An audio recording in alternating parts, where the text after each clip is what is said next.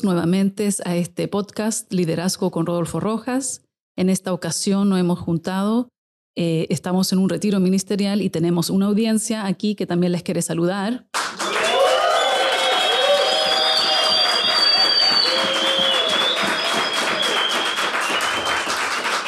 Y como ustedes escuchan, estamos muy entusiasmados de seguir aprendiendo y siguiendo eh, ser ministrados por temas muy interesantes y muy especiales que abordan el llamado y el ministerio. Eh, te quiero invitar también a suscribirte a este canal. Si es primera vez que estás con nosotros, suscríbete, comenta, leemos todos sus comentarios de toda la gente que nos escribe de todas partes del mundo. Gracias por tus comentarios, nos edifican. Y también te insto a que puedas compartir con todos los que tú conoces este podcast. Te recuerdo que también lo puedes escuchar en Spotify y ahí puedes ser parte también de todo lo que se está ministrando a través de este medio. En esta ocasión tenemos un tema eh, interesante que abordar y quiero dar la bienvenida a Rodolfo en este podcast. Muchas gracias, amor. Feliz de estar nuevamente aquí en este podcast. La voz un poquito gastada, solamente hemos tenido algunas sesiones de administración bien extensas, pero muy contentos, muy felices y expectantes por lo que podemos enseñar en esta, en esta hora. Eh, los últimos años te ha dedicado mucho en la formación de liderazgo, eh, de formar nuevos obreros para un tiempo como este, el que estamos viviendo, que nos eh, desafía a formar, a levantar una generación para Dios que, que pueda soportar y pueda llevar a cabo la gran tarea que tenemos por delante. Y el tema de hoy queremos abordar sobre las trampas que alguien que tiene llamado y ministerio puede caer. Eh, quisiéramos escuchar qué tienes tú que decirnos acerca de este tema. Realmente este tema creo que es muy pragmático, práctico, lo podemos realmente, es algo que todos los líderes debemos velar, cuidar. Creo que tampoco es algo nuevo, esto no es una gran revelación, pero sí creo que estas cuatro cosas que quiero hablar hoy son muy importantes y es muy necesario que estemos conscientes de ellas en todo tiempo si es que vamos a ser líderes que vamos a perdurar en el tiempo. Si tenemos como visión ser líderes a largo plazo o ministros a larga distancia, estas cuatro cosas, sé que a lo mejor te nombré tres, pero pensando bien creo que hay cuatro cosas que son muy importantes. Eh, le voy a llamar no las tres Fs, sino las cuatro Fs. Y te explico por qué. Porque creo que hay cuatro trampas que mm, de alguna forma han, hecho, han estorbado o han hecho caer a líderes en momentos muy claves de su ministerio y eso también ha repercutido en eh, consecuencias muy negativas para el cuerpo de Cristo. Y las cuatro Fs que yo les quiero hablar son eh, tres de ellas muy conocidas, eh, lo que se conoce como fama, eh, finanzas, eh, faldas, y también quiero agregar una más, que es frustración. Y quisiera tocar estas cuatro cosas. ¿A qué me refiero con fama? Creo que me refiero principalmente al orgullo. ¿A qué me refiero con finanzas? Con el amor al dinero, principalmente, faldas, refiriéndome a, al sexo o a cualquier tipo de desorden sexual. Y la cuarta F, la frustración, no saber tratar con el desánimo dentro del ministerio, también es algo que puede golpear de una forma eh, muy fuerte a un ministro. Y creo que tenemos que hablar de estas cosas que a veces son como un tipo de tabú dentro del mundo cristiano, y son temas que son muy, son muy actuales dentro de cualquier ministro. ¿Qué persona no ha sentido una tentación a la fama? ¿Qué persona no ha sentido una tentación sexual eh, en su vida? ¿Qué persona no ha tenido una tentación a lo mejor algún tipo de desorden financiero o también a la frustración? Tratar de ocultar estos problemas, tratar de de, hacer como que esto no existe en mi vida, como que todo el mundo lucha con esto, pero yo no. Creo que es un gran error. Eso ha sido la causa de por qué tanta gente ha caído y no se ha vuelto a levantar y es la razón de por qué tanta gente no solamente ha caído en esto, sino que han terminado destruyendo su ministerio y como consecuencia también destruyendo la vida de mucha gente que en algún momento tuvo fe en la iglesia, tuvo fe en un pastor y una de estas cosas lo que finalmente hizo es que hay personas hasta el día de hoy que por el mal testimonio de los ministros, de nosotros los ministros, lo que eso ha hecho es que gente dejó de confiar en algo tan bello que es la iglesia y en algo tan precioso que es el pastorado. Y por eso yo quisiera hablar este tema, especialmente con los jóvenes que están acá, los adultos jóvenes, los jóvenes adultos, y tocar estos temas un poquito más a profundidad. Y también como lo hicimos ayer cuando terminó el podcast, tomarnos un tiempo para preguntas y respuestas, porque creo que tenemos que hablar de estos temas muy abiertamente. Sí, hay que hablarlos y yo creo que muchas dudas se disipan al poder conversarlo y solamente que se nombre y se hablen que estos pueden ser eh, trampas, justamente en la que uno puede caer, pero también hablarlas cómo llevarlas, cómo liderarlas y cómo poder eh, ser libre de caer en, esas trampas. Sí. Eh, hablamos, hablabas sobre la fama.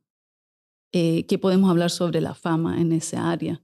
Porque también la palabra de Dios nos enseña que Él nos va a dar un nombre. Entonces hay fama buena y fama a lo mejor no tan buena, o cómo uno maneja con eh, la fama? Eh, yo creo que no hay ningún líder que, que no quiera reconocimiento.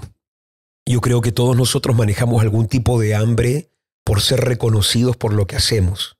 Todo hombre tiene algún tipo de apetito porque alguien, así sea su papá, su mamá, su esposa, sus hijos, reconozcan su esfuerzo. No es malo desear un reconocimiento, pero también puede haber una línea muy fina donde uno termina cayendo en esta trampa del orgullo que de alguna forma dice la Biblia en Proverbios, me parece que es el capítulo 16, verso 18, donde dice que antes de la caída es la altivez de espíritu.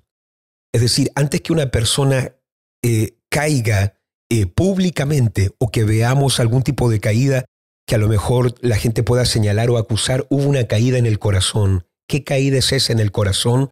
La trampa del orgullo, esa obsesión por la fama.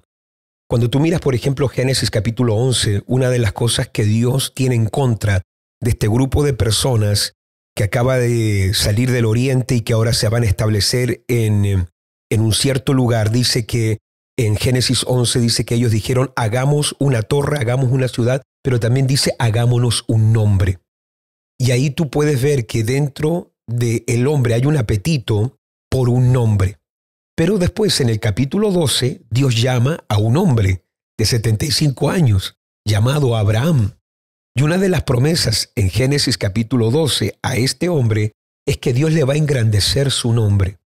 Y es aquí donde uno tiene que tener mucho cuidado porque una cosa es yo buscar fama, yo buscar y yo tener ese apetito eh, desbalanceado por reconocimiento, y otra cosa es que Dios me haya visto a mí humilde o Dios me haya visto a mí en el secreto, en el anonimato, y Dios decida, yo a esta persona la voy a exaltar y voy a hacer que sea reconocida porque la aprobé y la aprobé. ¿Eso sería como influencia? Sí, eh, cuando hablamos de fama, obviamente estamos hablando de esta cualidad o de esta capacidad de manejar influencia delante de las personas o tener ese tipo de influencia delante de las multitudes. Y hoy hay una tendencia, especialmente en la juventud, que no habían en las generaciones pasadas.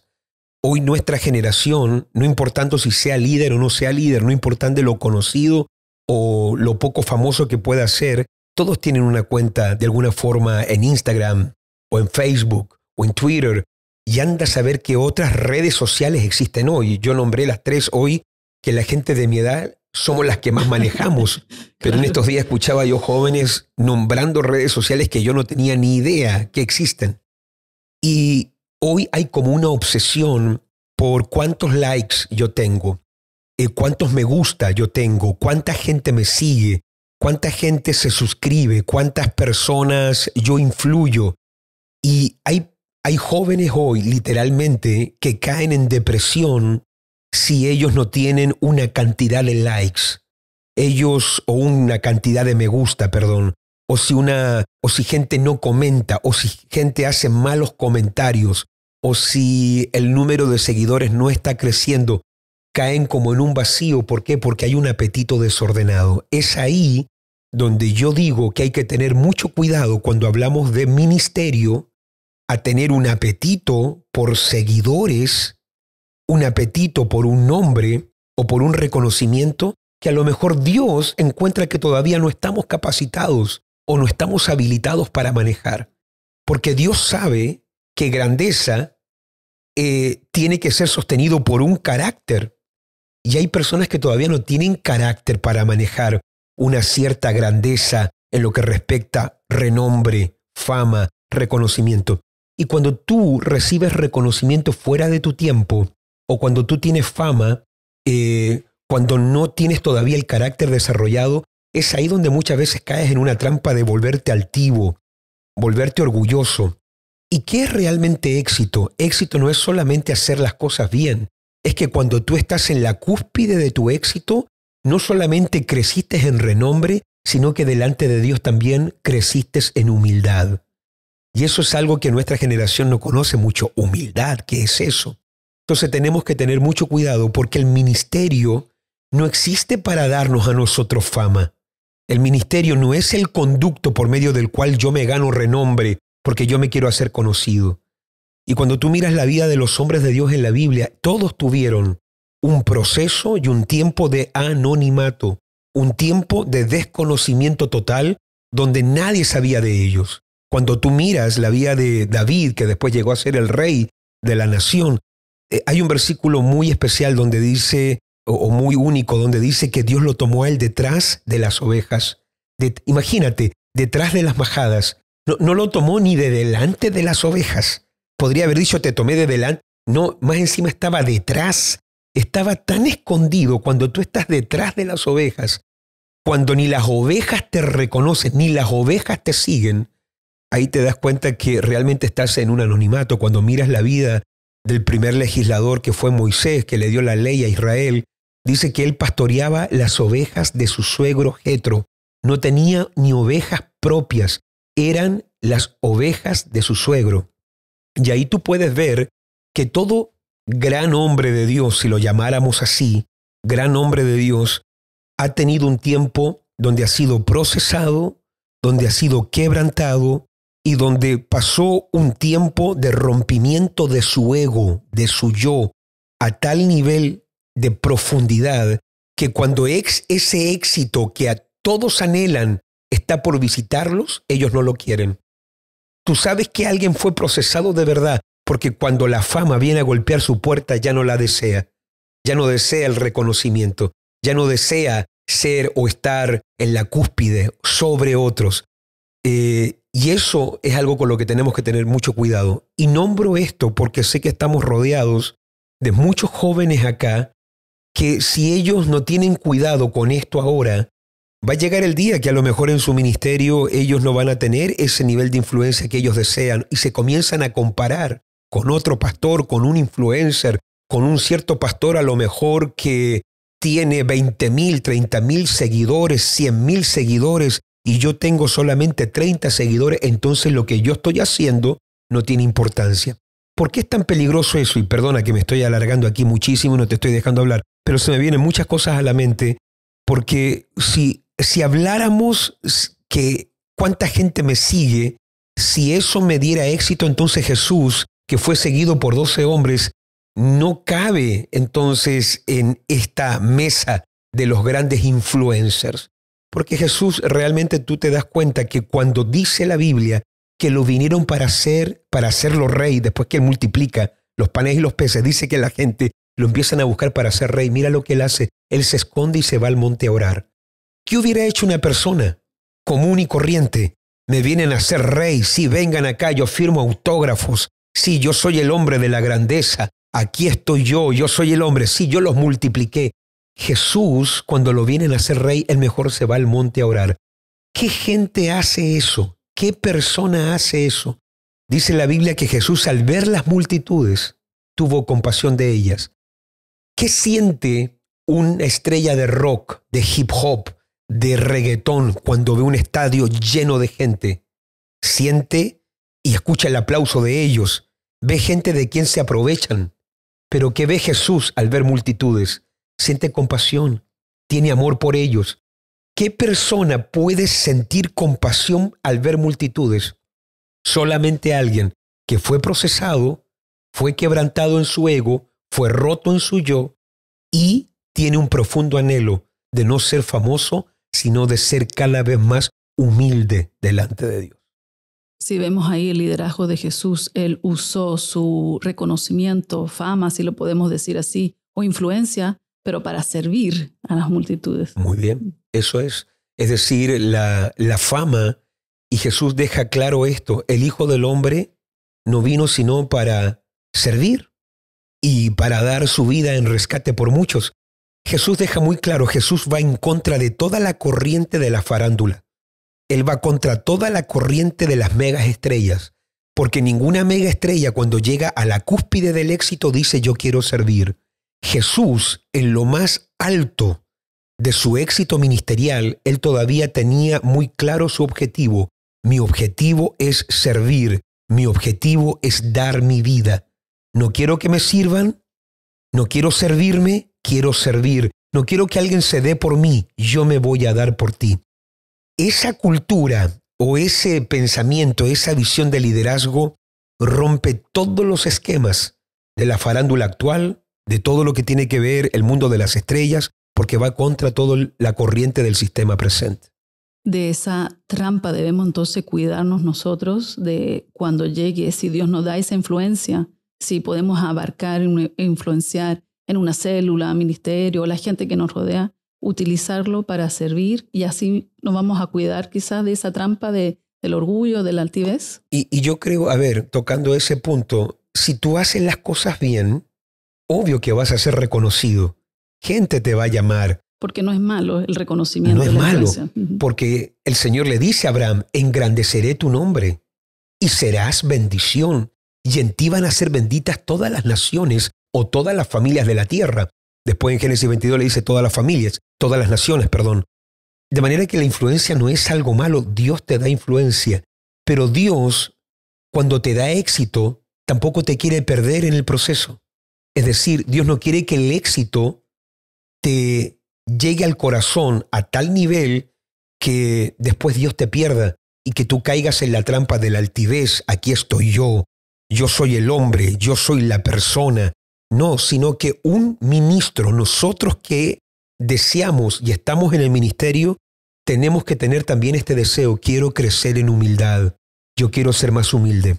Fíjate, cuando Moisés, después que Moisés es usado por Dios para juzgar la potencia política, económica y militar de su tiempo, que era Egipto, después que él fue usado para traer diez plagas, diez juicios sobre una nación, después que él en el desierto, dice la Biblia que Dios lo usó para traer maná, para traer codornices, para sacar agua de una peña. Eh, cuando él iba al tabernáculo, literalmente la nube, la gloria de Dios descendía. Mira, en medio de todo eso lo que habla la Biblia de este hombre, dice así, y no había hombre más manso en la tierra. No había hombre más humilde en la tierra que Moisés. Un hombre que había castigado la potencia política nuclear financiera de su tiempo, un hombre que llamaba pan del cielo, un hombre que traía codornices, te sacaba agua de la piedra, podría haber dicho que este era el hombre poderoso, este era el hombre, este era el hombre más importante. Y claro que lo era, pero a la misma vez era el hombre más manso. Era un hombre que procuraba que en medio de toda esa unción, gloria que él vivía, también iba creciendo en mansedumbre. Yo creo que eso lo tenemos que hablar hoy porque yo estoy viendo en muchas partes del mundo, yo tengo esta bendición dada por Dios que me permite ministrar en diferentes partes del mundo y me he dado cuenta que hay, hay un deseo insano por reconocimiento y por fama. Y hay muchos líderes, pastores jóvenes que por no tener esa fama que otros ministros tienen, se sienten muy mal caen eh, quizás en la frustración, que es uno de los puntos que queremos hablar. Y es ahí donde tenemos que tener mucho cuidado. Mm. Eh, también nombraste faldas que es en desorden, quizás el área sexual es una trampa también. Sí, hoy estábamos hablando de eso con algunos matrimonios en la mañana. Cité algunos matrimonios al tercer piso hoy en Betel porque quería ver cómo estaban, quería conversar con ellos, eh, matrimonios jóvenes que están en el ministerio. Y bueno, se dio, se dio el momento de dar algunas consejerías y aproveché de tomarme un tiempo para hablar de la importancia de cuidarnos en la, en la área sexual. Porque cuando uno es joven, eh, el impulso sexual es muy fuerte. El impulso sexual va como declinando con el tiempo, pero cuando tú tienes ministros jóvenes que tienen 20, 22, 25, 30, 35, 40 años, que todo eso es una etapa muy joven, eh, a veces las mujeres no entienden a sus esposos de lo fuerte que son los impulsos y los deseos sexuales. Eh, un hombre que no tiene dominio propio sobre su sexualidad, porque Dios nos ha dado a nosotros, eh, dice la Biblia que no hemos recibido espíritu de cobardía, sino que hemos recibido espíritu eh, de poder, de amor y de dominio propio. Y una persona que no maneja dominio propio en el área sexual puede caer en diferentes tipos de trampa. A lo mejor la cama ya es la estación final, pero hay muchas otras estaciones previas a eso que uno debe tener mucho cuidado. Y me he dado cuenta ayudando a jóvenes ministros que muchas veces en el desánimo ministerial me he dado cuenta, y porque esto es lo que ha ayudado a gente joven dentro de nuestro ministerio y a gente joven fuera de nuestro ministerio, eh, me he dado cuenta que cuando una persona está desanimada ministerialmente, Satanás tiende a atacar y atentar con dos cosas, que es con el desorden alimenticio y también con la pornografía. Mucha gente me ha preguntado por qué son justamente esas dos cosas. Porque cuando alguien está en el ministerio y no ve el fruto que desea, como pareciera que lo que Dios le dijo se ve tan lejano, como no tiene el éxito que anhela, como predica pero la iglesia no crece, se esfuerza pero no ve fruto, sale a evangelizar y no ve multiplicación dentro de su ministerio, cae en esta trampa que vamos a hablar al final y voy a dejar algunas cosas importantes para la frustración después al final, pero cae en esta trampa depresiva, de desánimo, de frustración tan profunda que comienza a buscar cosas que le den gratificación instantánea. Y dos cosas que a ti te van a dar gratificación instantánea es justamente la comida y es justamente pornografía. Son dos cosas que atacan a la persona.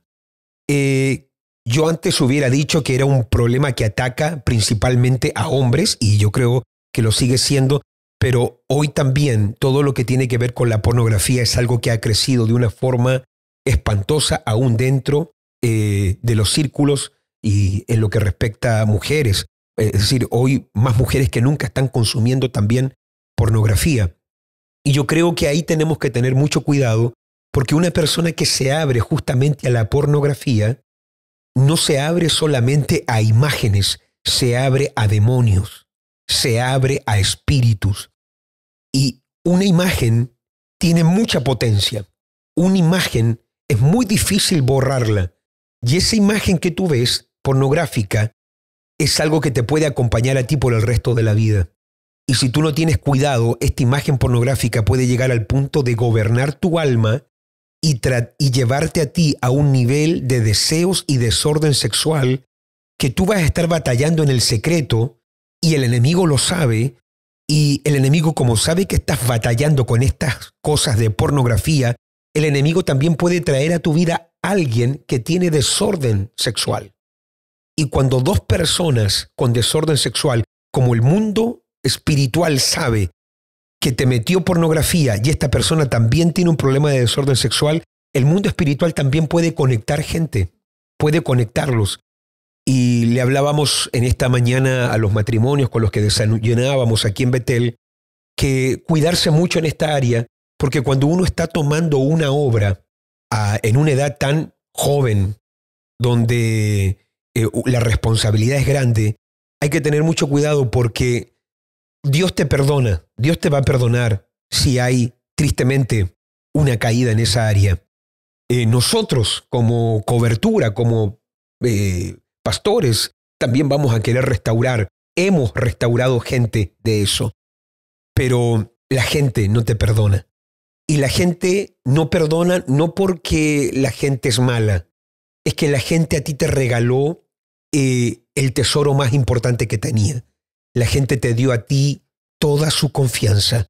Le dio toda su confianza a Dios, pero también le dio toda su confianza a la iglesia y le dio toda su confianza a ti como pastor, como pastora. Y hablábamos tú y yo en estos días de, de una generación que conocimos nosotros, que hasta el día de hoy ellos escuchan la palabra pastor o iglesia y les salen manchas, una ira, se manifiestan, porque fueron tan heridos por pastores en esta área, por ministros en esta área, que ellos hasta el día de hoy no confían y no volverán, no quieren volver a confiar ni en pastores ni en iglesias, porque la herida que esto genera es tan grande, es tan fuerte, que hay, hay gente que nunca más se recupera de este golpe. Entonces le hablábamos a los jóvenes de esto, y es muy importante que los jóvenes que están acá también lo oigan, porque decir o pensar, no, yo no voy a ser tentado sexualmente, eh, es, una, eh, eh, es una tontera. Todos, todos vamos a ser tentados. De hecho, dice la Biblia que Jesús fue tentado en todo y no se halló en el pecado. De hecho, Satanás estaba atento a lo que Jesús, Satanás, estaba atento a lo que Jesús hacía. Pero Jesús o Satanás no sabía lo que Jesús pensaba, pero el Padre sabía lo que Jesús pensaba. Y el Padre sabía que Jesús, para hacer la ofrenda perfecta, no debía ni pecar con su mente. Si Jesús pecaba con su mente una vez, ya no era la ofrenda perfecta. Ahora, imagínate una mujer joven lavando los pies de Jesús una mujer joven sirviendo, tocando los pies con sus lágrimas, lavando sus pies con su cabello, secando sus pies. Yo soy hombre. Y los hombres que están acá, ¿qué siente un hombre soltero cuando una mujer hermosa con sus manos toca tu piel, toca tus pies, se postra delante de ti? Jesús hubiera tenido un pensamiento de desorden sexual, erótico, ya no hubiera sido la ofrenda perfecta. La pregunta es, ¿de dónde Jesús saca ese nivel de santidad y de dominio propio para que una mujer, siendo él un hombre de 30 años, que tiene también deseos sexuales, porque él fue tentado en todo, ¿de dónde él saca este dominio propio y este nivel de santidad para ser tocado por una mujer y no ver ninguna imagen de desorden sexual. Jesús llegó a un nivel de santidad, aún en lo que respecta a la pureza sexual, que Jesús dejó muy claro, viene el príncipe de este mundo y él nada tiene en mí. Porque Jesús fue hermético. Jesús no le dio lugar alguna ni a pensamientos ni a imágenes en su mente. ¿Habrán venido imágenes del diablo ¿Habrá él tenido ataques de saetas, de dardos de fuego del maligno en su mente? No, no sabría decirlo, pero si las tuvo, tuvo la radicalidad, tuvo la firmeza de inmediatamente reconocerlo y no darle lugar. Tú no eres culpable por los pensamientos que puedan venir a tu mente. Como decía Martín Lutero, Martín Lutero tenía un dicho, el padre de la reforma. Él decía, yo no puedo evitar que los pájaros vuelen sobre mi cabeza, pero sí puedo evitar que hagan nido en mi cabeza. Es decir, Dios no, Dios no te va a pedir cuentas por los pensamientos que te asaltaron, pero sí vamos a tener que rendir cuentas por los pensamientos que abrazamos, soñamos, jugamos, eh, los pensamientos que a lo mejor eh, nos llevaron a una seducción que no era y que terminó a lo mejor en una caída. Entonces, eh, es importante hablar estos temas con los jóvenes. Yo lo toco mucho con los muchachos. Yo, tengo, yo tomo muchos eh, temas sexuales solo con hombres en estos días. Estuve hablando con un joven también que está teniendo luchas en esa área y que tiene un llamado precioso, bello al ministerio, pero que también tienen estas luchas porque uno siente, soy inmundo, porque siento esto, no voy a servir nunca, pero está esto que es muy importante desarrollar, saber que Dios nos dio a nosotros un espíritu de dominio propio, un espíritu para, con una fuerza tan potente, que no solamente podemos vencer al diablo, podemos vencer nuestros propios apetitos, eh, nuestros propios impulsos. Entonces, en esta área son cosas que tenemos que hablar y yo creo que si hay alguien que está en el ministerio, que nos está mirando en este momento y está pasando eh, por ataques fuertes sexuales o a lo mejor está teniendo una inclinación muy fuerte a la pornografía, desorden sexual, no lo logra controlar, está tomando dominio de él, debe hablar con su pastor, debe pedir ayuda. Tratar de batallar estas cosas en el silencio, sin conversarlas, alguien, alguien te debe ayudar. Y por eso dice la Biblia también, confesaos los pecados los unos a los otros para que seáis sanados. Yo creo que hay una sanidad y no creo que hay cosas que uno puede hablarlas a lo mejor con cualquier persona, pero si tú tienes un pastor que tú sabes, esta persona es madura, me puede ayudar, esta persona eh, a lo mejor me puede dar consejos, eh, y aquí yo le recomiendo a cada uno que hable con su pastor. Si alguien está viviendo esto, sé que tenemos gente aquí de diferentes misiones, eh, sería bueno que hablaran con su pastor referente a esto, porque obviamente uno necesita ayuda para poder vencer estas áreas. Es bueno pedir esa ayuda a tiempos antes de que haya algo más fuerte y sea más difícil de reparar. Sí, porque si tú lo dejas ahí y tú tratas de ser la persona que lo omite, no lo reconoce y tratar, eh, se habla mucho, aunque obviamente el avestruz no hace esto de meter la cabeza bajo la tierra, pero si usamos esa imagen, ese dibujo, si tratamos de meter la cabeza debajo de la tierra y hacer cuenta que este problema no existe, nos estamos haciendo un daño nosotros mismos. Porque si hay algo que Satanás trabaja con la gente que tiene este problema, es con, es con el pecado de eh, el pecado oculto. Esconderlo, negarlo, eh, no, yo no estoy sufriendo esto y, y no, no te va a ayudar, te va a hacer bien conversar. A veces también le he comentado a hermanos, porque hemos tenido situaciones donde el hombre ha querido hablar esto con su esposa y ha sido un golpe muy fuerte para la esposa.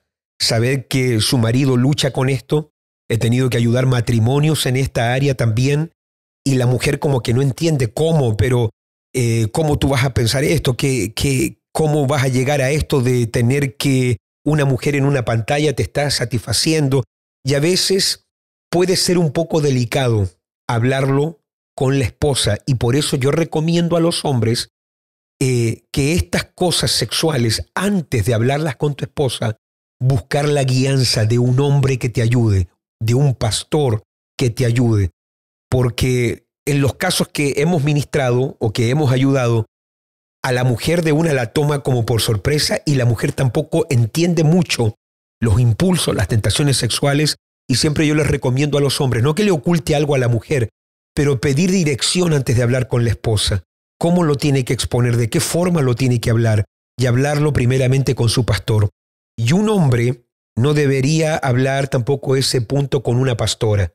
Es decir, digamos que aquí hay un discípulo y tiene esa lucha, eh, no ir a hablar ese problema de pornografía con eh, su pastora sino que tocarlo directamente con el pastor. Y si es la mujer la que tiene problemas de desorden sexual, tampoco hablarlo con el pastor, sino que vaya directamente a la pastora para pedir eso.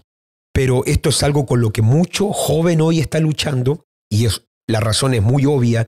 Nunca la pornografía estuvo tan accesible como hoy.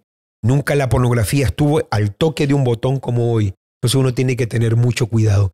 Y a veces la gente no llega directamente y cae en esto de la pornografía, no, sino que comienza con cosas leves, pequeñas, pero finalmente quiero dejar un punto aquí muy claro, esto le abre puertas a demonios, a demonios, que le das lugar tan fuerte en tu vida que tú no logras controlar tu mente después, no puedes controlar eh, tus pensamientos.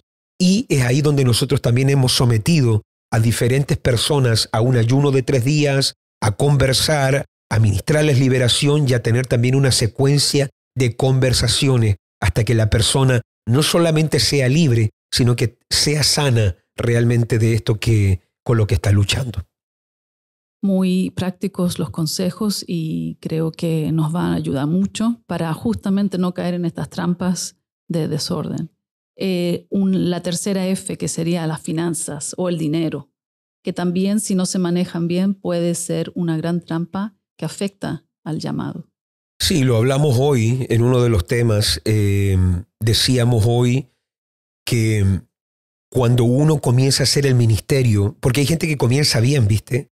Hay personas que, que comienzan bien en el llamado, comienzan amando a la gente, amando a la obra, amando la visión de Dios.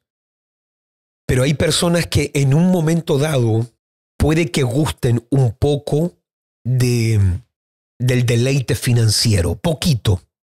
Y ese poquito en un corazón que tiene una tendencia al desorden económico, puede que les despierte no solamente ahora el deseo por un sustento, sino que se les despierte una avaricia por más y vean a la gente como un conducto por medio de quienes servirse a sí mismos.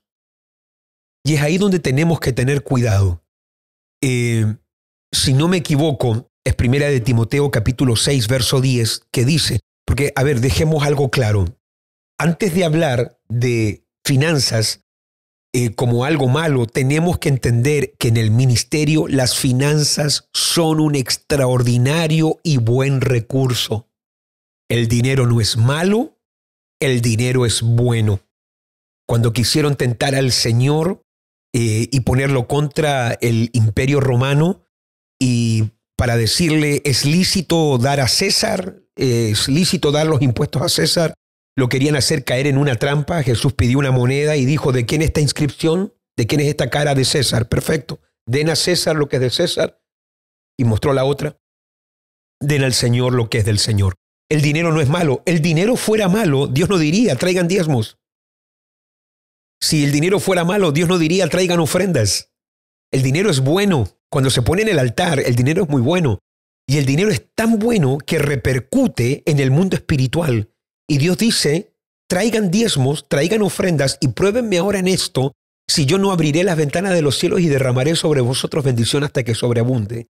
Tú vas a ver los patriarcas, Abraham, Isaac y Jacob, no luchaban con pobreza, con miseria. No, dice la Biblia de Abraham, Génesis capítulo 13, si no me equivoco, dice que el patriarca era riquísimo en oro y plata.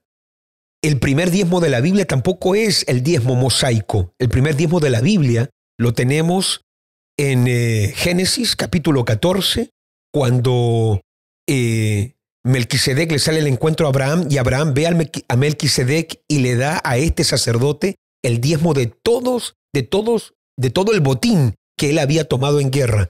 Y es el primer hombre en diezmar en la Biblia. Después vemos a Jacob diezmando también.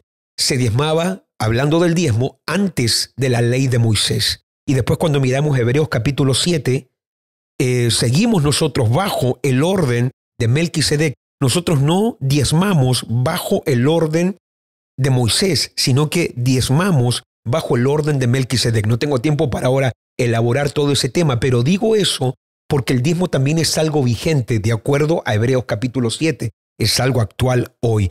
Así que el dinero es un recurso, con el dinero podemos enviar misioneros, con el dinero podemos plantar nuevas iglesias, con dinero podemos arrendar locales, podemos comprar micrófonos, instrumentos. Nada de esto llega gratis. Estas cámaras no llegaron gratis, esto no llega gratis, nada de esto llegó gratis, todo llegó con dinero. Es un buen sirviente, hay que manejar las finanzas y el dinero como un sirviente y no uno un sirviente del dinero. Exactamente. Y es ahí donde eh, Primera de Timoteo capítulo 6, verso 10, dice el apóstol Pablo, dice, y, nos advierte de el amor al dinero como la raíz de todos los males, no de algunos males. El amor al dinero, no el dinero, Porque hay gente que dice el dinero es la raíz. No, no, no, no, no, no. No es el dinero, porque el dinero es bueno. El dinero es bueno. Lo que destruye todo es cuando yo dejo de poner mi enfoque en Dios y su visión y ahora lo único que yo veo es dinero. Y no pienso en otra cosa que no sea dinero. Y cuando veo gente, no veo gente, veo dinero. Y cuando veo almas, no veo almas, veo dinero. Y cuando pienso en la iglesia, veo dinero. Es ahí el problema. Y dice el apóstol Pablo que esta gente naufragaron en la fe. Mira lo que le pasa a la gente que no cuida esta área. Naufragan en la fe y dice también fueron traspasados de muchos males.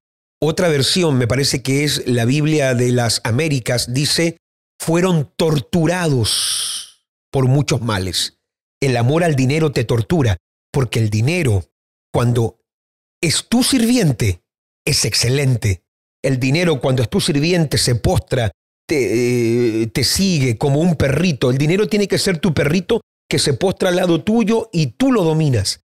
Pero el día que el dinero a ti te lleva, a ti te tiene y a ti te lleva como un rehén, ese es el momento que eh, te va a destruir el llamado y el ministerio. Y por eso uno tiene que tener mucho cuidado, porque uno no puede ser un obrero, un ministro o un pastor asalariado. Y el Señor en Juan capítulo 10 te habla del buen pastor que su vida da por las ovejas, pero te habla del asalariado. El asalariado es el tipo de ministro que ya no hace la obra porque ama a la oveja, ama porque a él de 9 a 5 le van a pagar un sueldo. El buen pastor no está preocupado de un sueldo, está preocupado, su gran pasión es la obra, su gran, su gran pasión es la visión y las almas. Y es ahí donde uno tiene que tener cuidado, porque si un día esta gente que está acá, estos jóvenes, estos matrimonios que están acá, son enviados a abrir una obra, uno no puede ser enviado e ir con la perspectiva que esta obra a mí me va a hacer rico, que esta obra a mí me va a dar riquezas. Tú y yo somos testigos porque empezamos muy jóvenes que nunca se nos pasó por la mente que podíamos llegar un día a estar a tiempo completo. Nunca, nunca lo soñamos, como nunca tuvimos alguien que nos modeló eso, como nunca conocimos a alguien que estuvo a tiempo completo, no se nos pasaba por la mente. Yo trabajé muchos años. Yo trabajaba, aunque yo tengo mi estudio en economía, yo eh, trabajé, por ejemplo, lavando platos en restaurantes, porque me daba tiempo para hacer el ministerio a las horas que yo necesitaba. Eh, trabajé como maestro de guardería, trabajé como profesor en una escuela eh, y yo veía el trabajo como una bendición porque me permitía en los comienzos pagar todas las cuentas de la iglesia. Y tú y yo somos testigos porque tú dirigías la parte financiera, eh, porque nosotros en nuestra casa, como habíamos recién comenzado la obra, con nuestro sueldo no se pagaba nuestro arriendo primero, con nuestro sueldo se pagaba lo de la iglesia. Pagábamos el local del domingo, pagábamos ese micrófono que a lo mejor eh, habíamos o teníamos que comprar, ahorrábamos para la iglesia. Después que habíamos pagado todo lo de la iglesia y comprábamos las mercaderías para el domingo, para la cafetería, ahí íbamos a nuestras cuentas. Era tan grande nuestra pasión por la obra de Dios y es tan grande porque hoy hacemos lo mismo, pero en una mayor escala, tú y yo, era tan grande la pasión que a nosotros no era, no era carga trabajar. Ya hay personas hoy que nos pueden ver a nosotros. Nos ven viajando por el mundo, me ven escribiendo libros, firmando autógrafos, ven que gente se me acerca, gente que me bendice, ven personas que a lo mejor hoy el Señor nos ha bendecido, nos ha prosperado, y la gente piensa que esto llegó de un día para otro. Tranquilo, son 30 años predicando. Es decir, tranquilo, son 30 años también modelando un estilo de vida. Esto no llegó de un día para otro.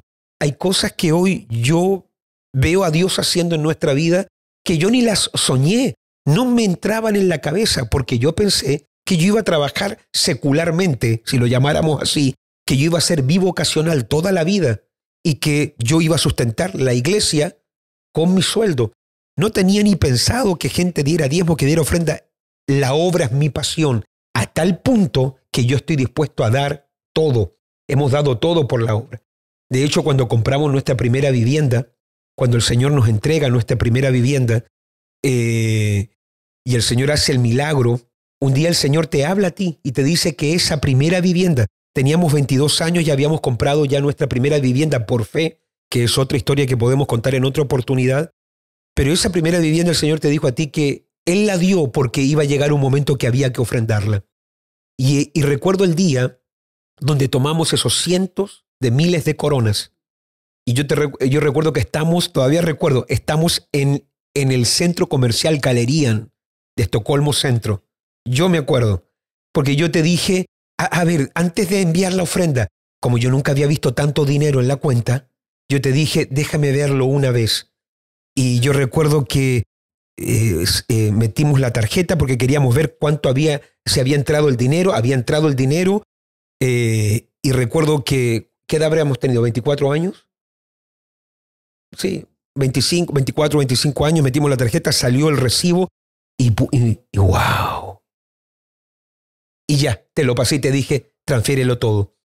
En ese tiempo teníamos algunas cositas que teníamos que pagar nosotros, de, algunas cosas que yo tenía de antes de casarme, eh, porque tú me enseñaste a mí nunca meterme en crédito una vez que ya estábamos casados. Yo necesitábamos como un poquito de dinero para nosotros sanar algunas cositas nuestras o mías. Pero no, el Señor habló que era una ofrenda para Él. Y tomamos todo ese dinero, todo el dinero se tomó y todo el dinero se sembró.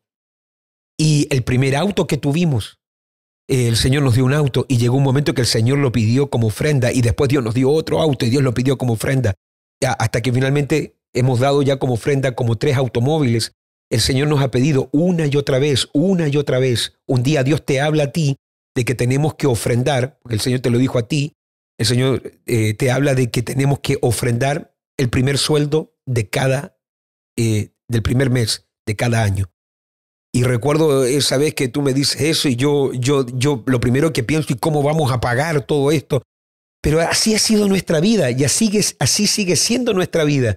Eh, para este año no, nos pusimos ya una meta de una ofrenda que no tengo el dinero para darla, pero sigue siendo el mismo principio.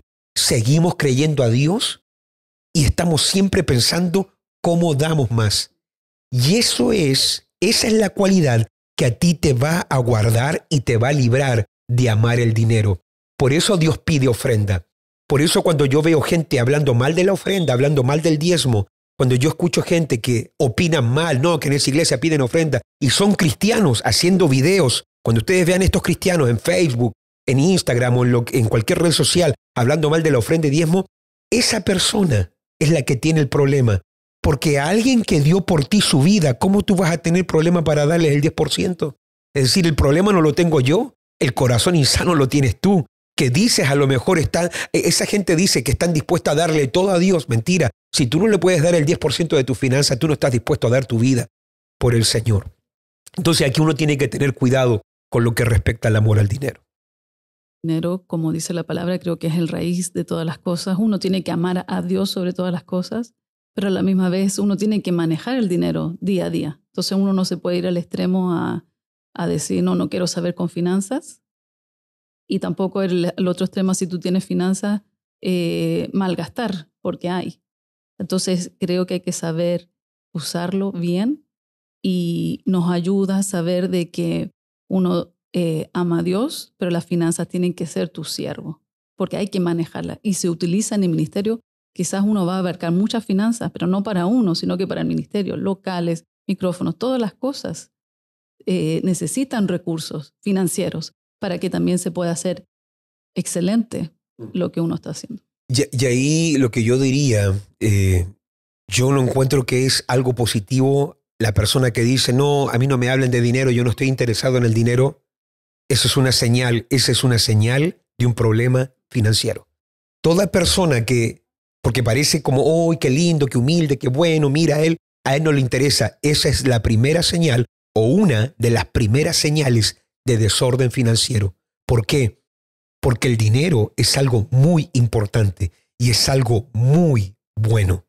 El problema ocurre nuevamente cuando tú eh, lo llegas a amar, cuando lo haces el amante de tu vida, cuando lo haces el Señor eh, y a veces el dinero a lo mejor no es algo que está sobre ti, pero es un ídolo que pones al lado de ti. Y si pones un ídolo al lado tuyo o arriba tuyo, en cualquier lugar donde pongas al ídolo, sea arriba o al lado tuyo, es ídolo y a Dios no le agrada. Y por eso Dios nos habla de cuidado de mamón. No podéis servir a Dios y a las riquezas. Nadie puede servir a dos señores. Es decir, el dinero, este es el orden de Dios. Sirviendo a Dios, el dinero te sirve a ti. Pero tú sirviendo al dinero, ya no tienes a Dios contigo. Y es ahí donde uno tiene que tener mucho cuidado. Y por eso tenemos que enseñarle, y mañana, en una de las clases que le vamos a dar a la, a la gente que está acá, a los jóvenes, a los matrimonios que están acá, porque mañana yo les voy a enseñar cómo se prospera en el llamado. ¿Cuál es la visión que uno tiene que tener? ¿Cómo uno genera finanzas? ¿Cómo uno genera recursos dentro del llamado?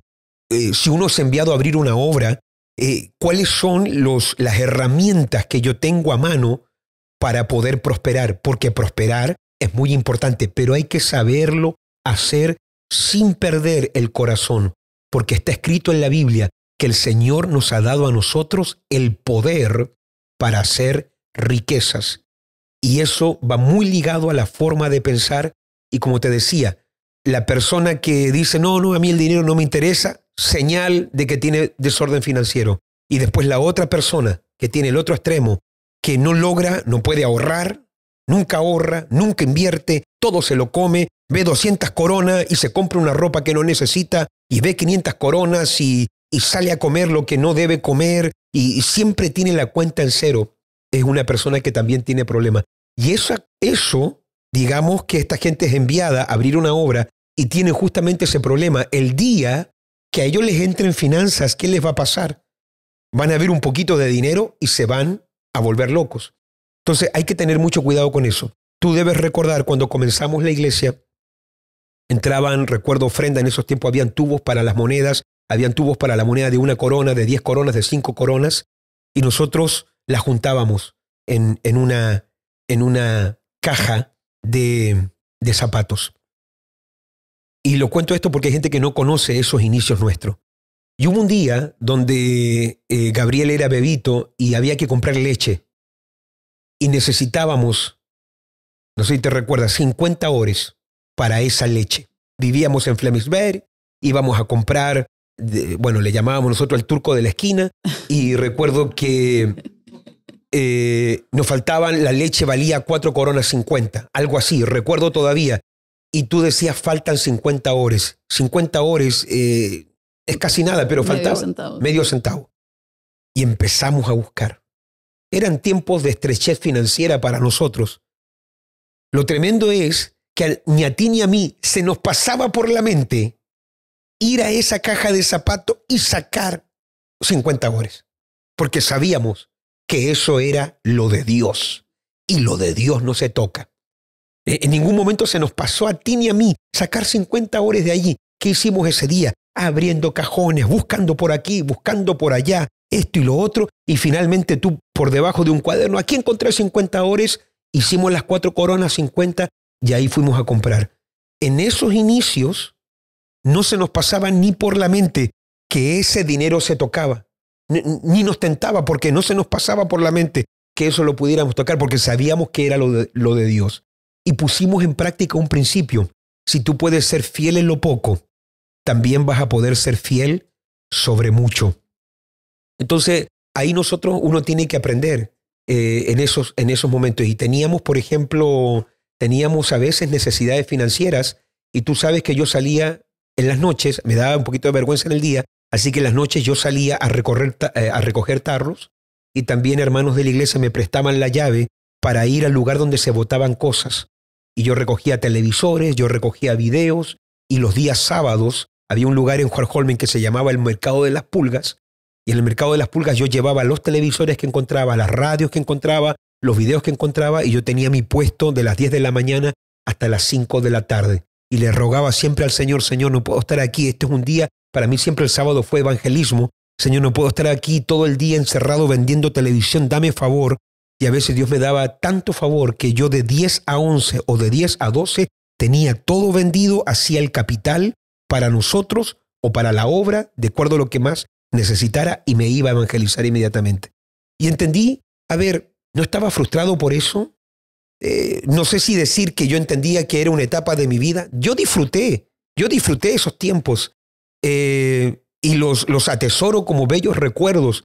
nunca me sentí mal. Recuerdo que los hermanos de la iglesia, para venir a ayudarme a veces, venían y decían, eh, pastor, le quiero comprar esto y, lo otro. Y yo nunca, nunca me afectó. Oye, mira, aquí estoy, mira, Dios, ¿dónde está tu respaldo? No, yo decía, hay que moverse, hay que hacer algo.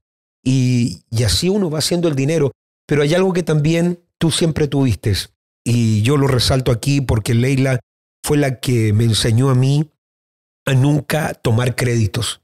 Yo recuerdo que nos casamos, estamos recién casados, y lo primero que yo quería hacer era tomar créditos para irnos de viaje, tomar un crédito para comprar un sillón.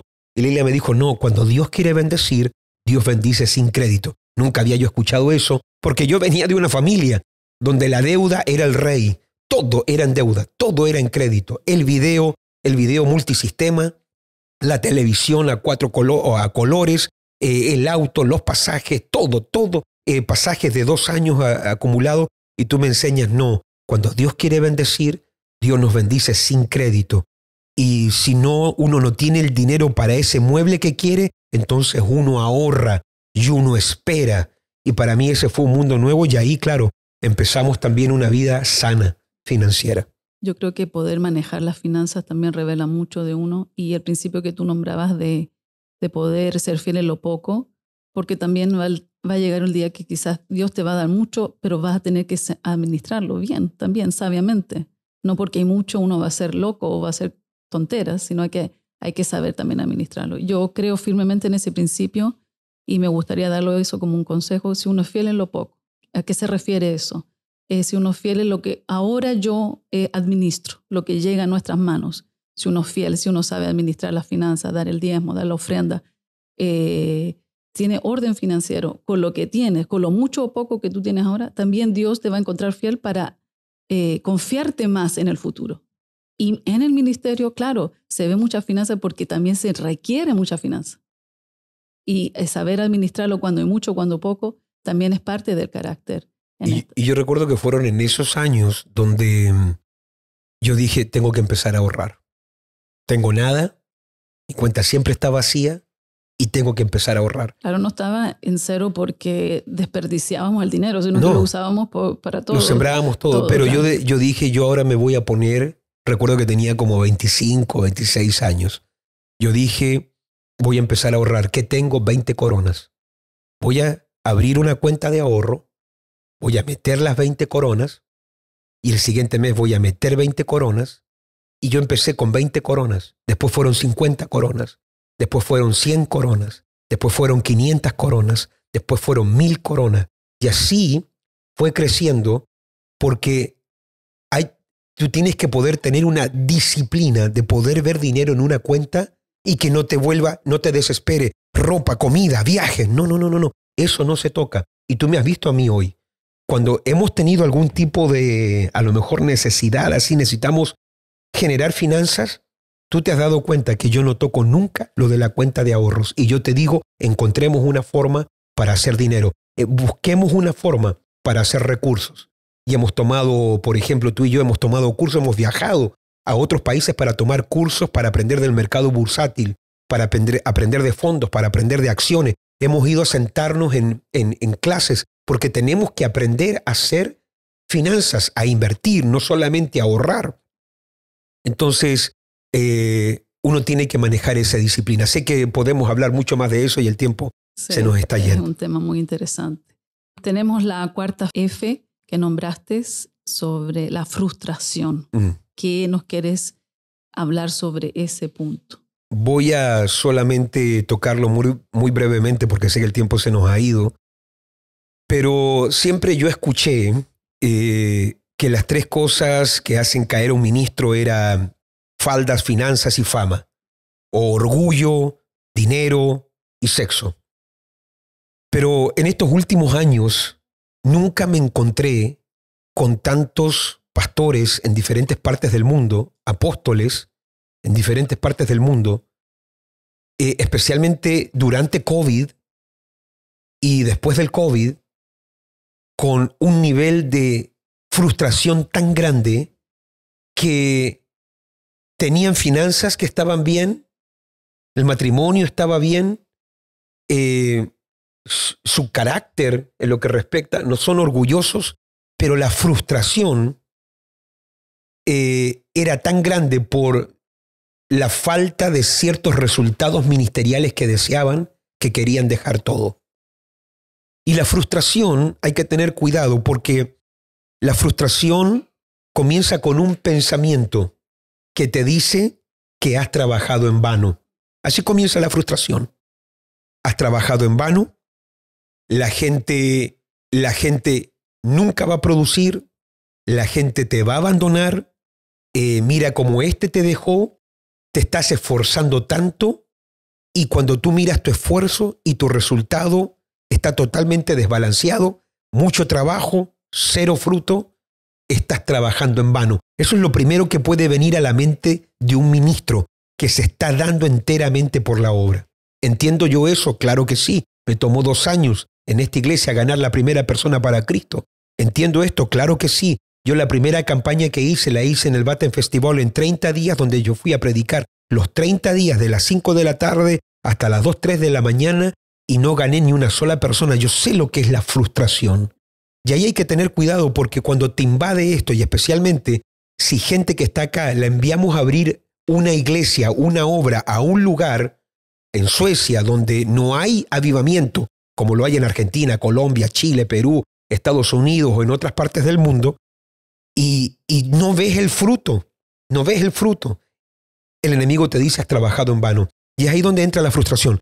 Si la frustración tú no sabes tratar con ella a tiempo, la frustración se te vuelve en depresión.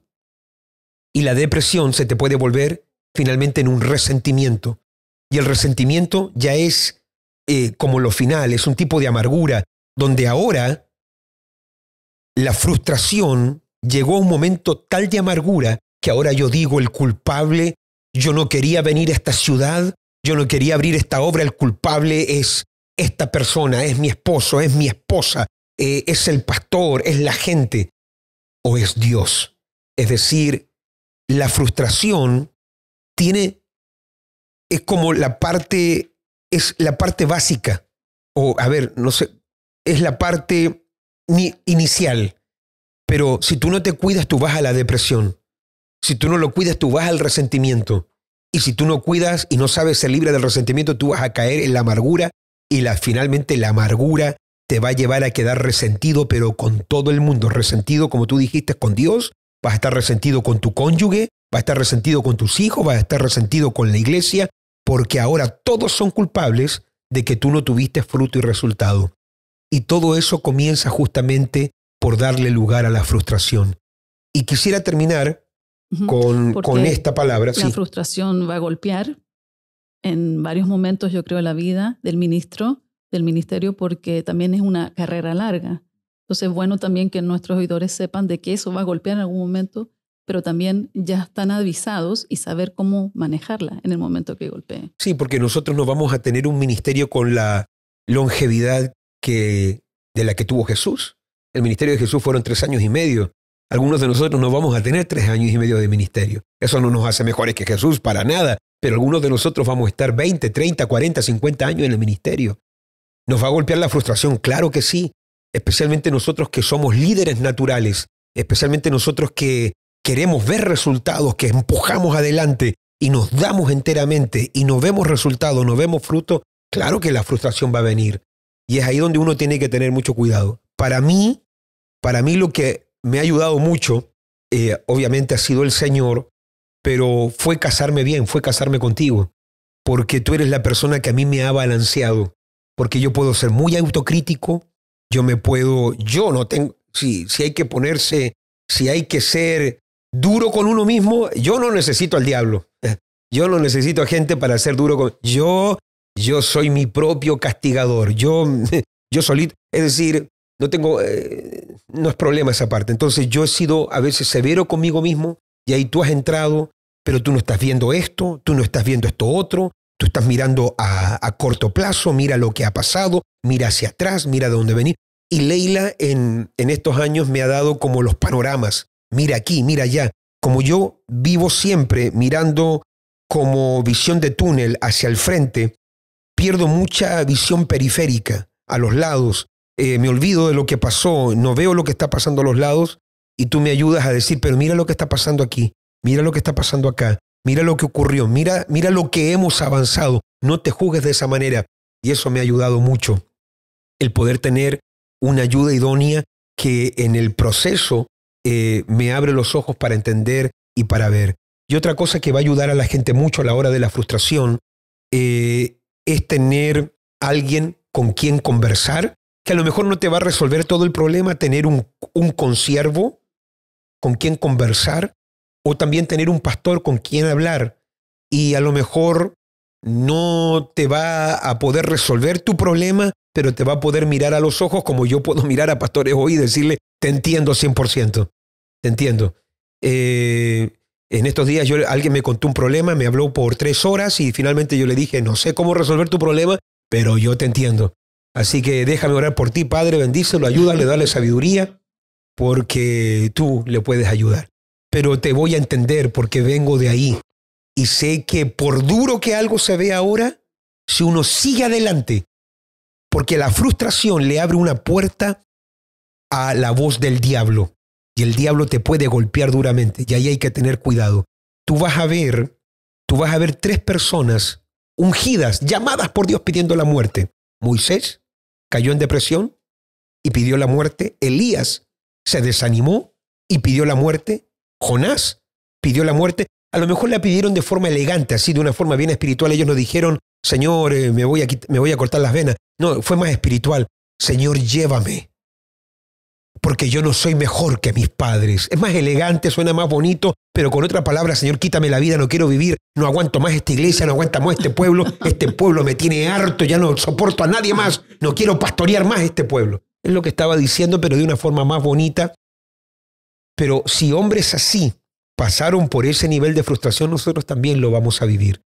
Pero si uno sigue adelante y uno sigue creyendo y uno sigue avanzando, uno después mira hacia atrás ese momento de frustración y uno dice, qué bueno que no me quede allí, qué bueno que avancé, o si no, no estaría viviendo esta victoria y no estaría viviendo esta recompensa que ahora estoy viviendo. Bueno, un consejo a los que aún no se han casado, que se casen bien y después rodearse de gente eh, similar a uno, buenas amistades, de compañeros de milicia, donde uno quizás puede compartir ciertos temas y no ser mal interpretado y a la misma vez sentir ese compañerismo y ayuda a seguir adelante. Y a mí me gusta cuando nos juntamos en estos días, nos juntamos un grupo de, pastores a almorzar, a conversar, hablamos de fútbol, hablamos de familia, hablamos de ministerio, hablamos de todas las cosas, hablamos de sus triunfos, hablamos de algunas cosas que nos están yendo muy bien.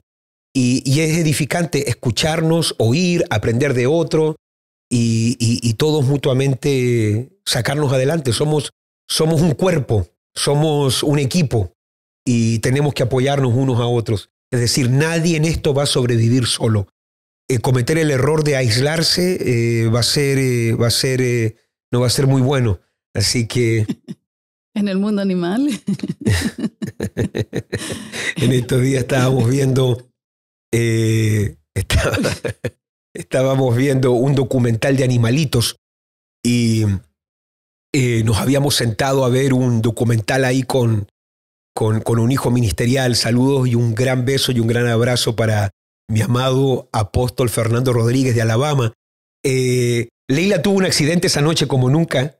Eh, se le cayó un vaso en el pie. Estábamos en Alabama.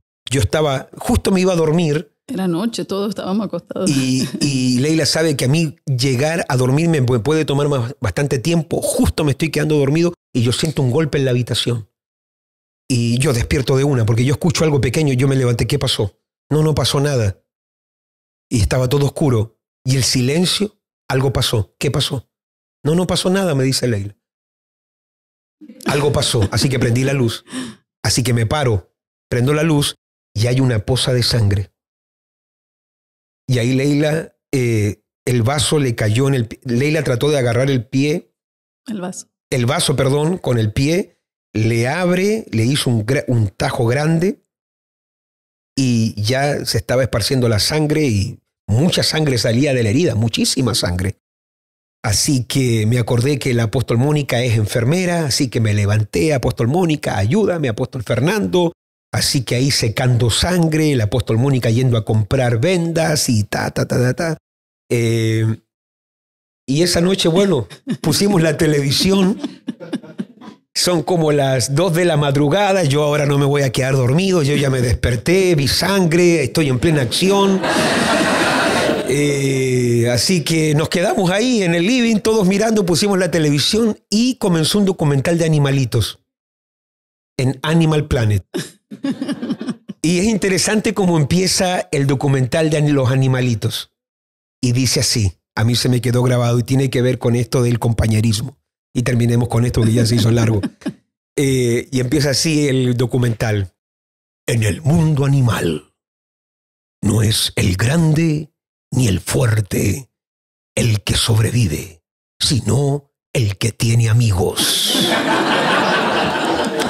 Y el, y, el, y el documental animal se trata de los animales que tienen muchos animales amigos se ayudan. Y que se ayudan con señales, con ruidos, y, ellos manejan su propio lenguaje. Se avisan cuando venía el y se avisan cuando viene el depredador y se dan señales y hay sonidos y este pájaro le ayuda al conejo y el conejo le ayuda a la ardilla y se mandan señales y todo eso.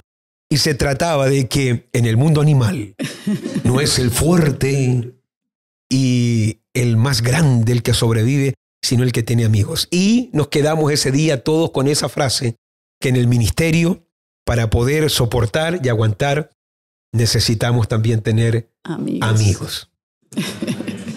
muy buena enseñanza y gracias por este podcast que ha sido muy divertido poder eh, hablar e interactuar contigo y también a todos ustedes que están aquí eh, siendo parte de este podcast. Eh, nos vemos la próxima vez. Gracias por esto.